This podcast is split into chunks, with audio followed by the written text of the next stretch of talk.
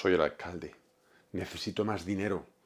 Hablaré con mi cuñado el constructor para expandir la ciudad en la finca del abuelo del amigo de mi colegio cuando era pequeño. Pues hoy hablamos sobre esto. Esto es 8 Real de Design. Estamos en los podcasts y hablamos de urbanismo en extensión.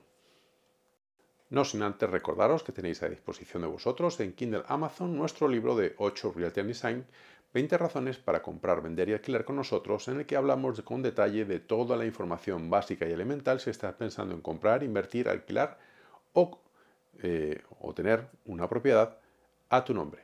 ¿Qué tienes que hacer? ¿Cómo hacerlo? ¿Cómo negociar una hipoteca, por ejemplo? Y muchos otros aspectos que hemos hablado en nuestros blog y tanto en YouTube como en estos formatos de podcast, siempre vamos comentando todas las semanas.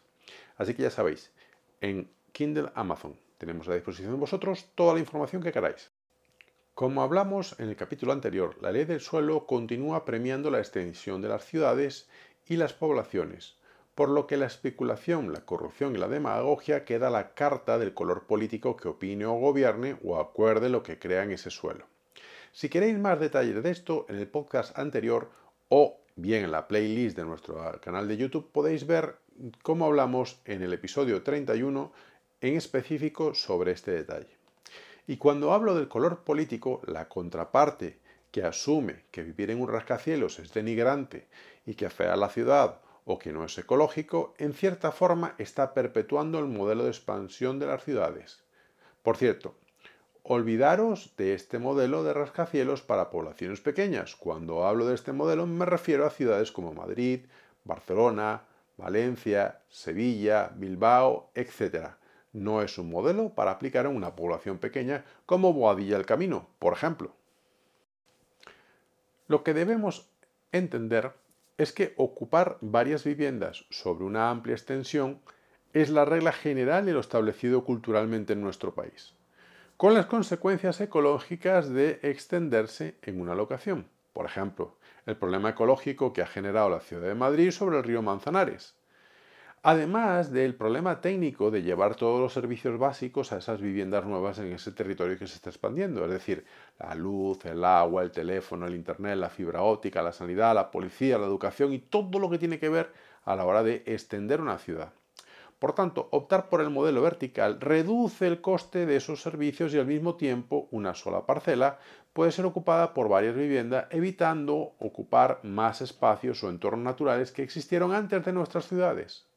Este modelo no pretende erigir torres sobre la Puerta del Sol, ni sobre la Plaza Mayor, ni sobre el Palacio Real, pero sí es factible en aquellas edificaciones que no tienen una riqueza cultural o arquitectónica en la ciudad y que pueden y seguramente podrían ser convertidas en torres residenciales.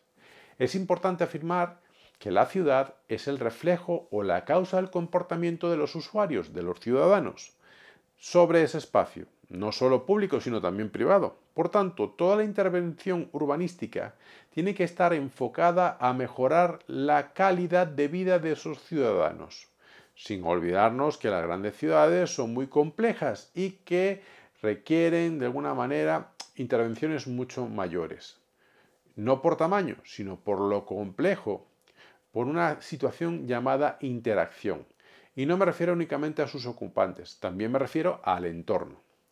Las vías de circulación, las aceras, los carriles de bicicletas, las plazas, los espacios verdes, la circulación eh, del aire, son factores importantes para que la ciudad funcione, sobre todo para que no ocurra la segregación en guetos, por lo que es vital la dignificación de los ciudadanos indistintamente de su estatus económico o socioeconómico, vamos a decirlo.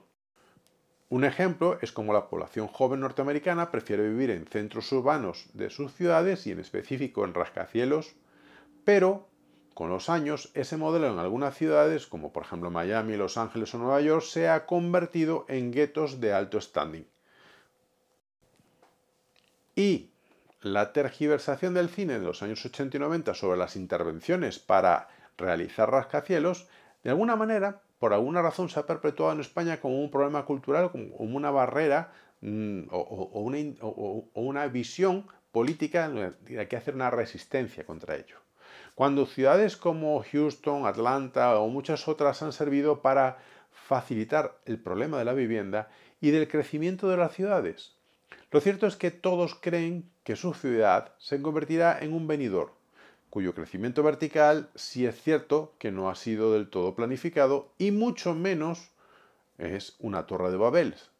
Me refiero a casos, por ejemplo, de expansiones territoriales como el de Seseña, donde se construyeron, aunque se proyectaron 12.900 viviendas, se construyeron la mitad aproximadamente, o 5.000, 5.100, y como consecuencia tenemos una extensión de una población que ha crecido y un número de inmuebles que no están acorde a las necesidades de ese espacio.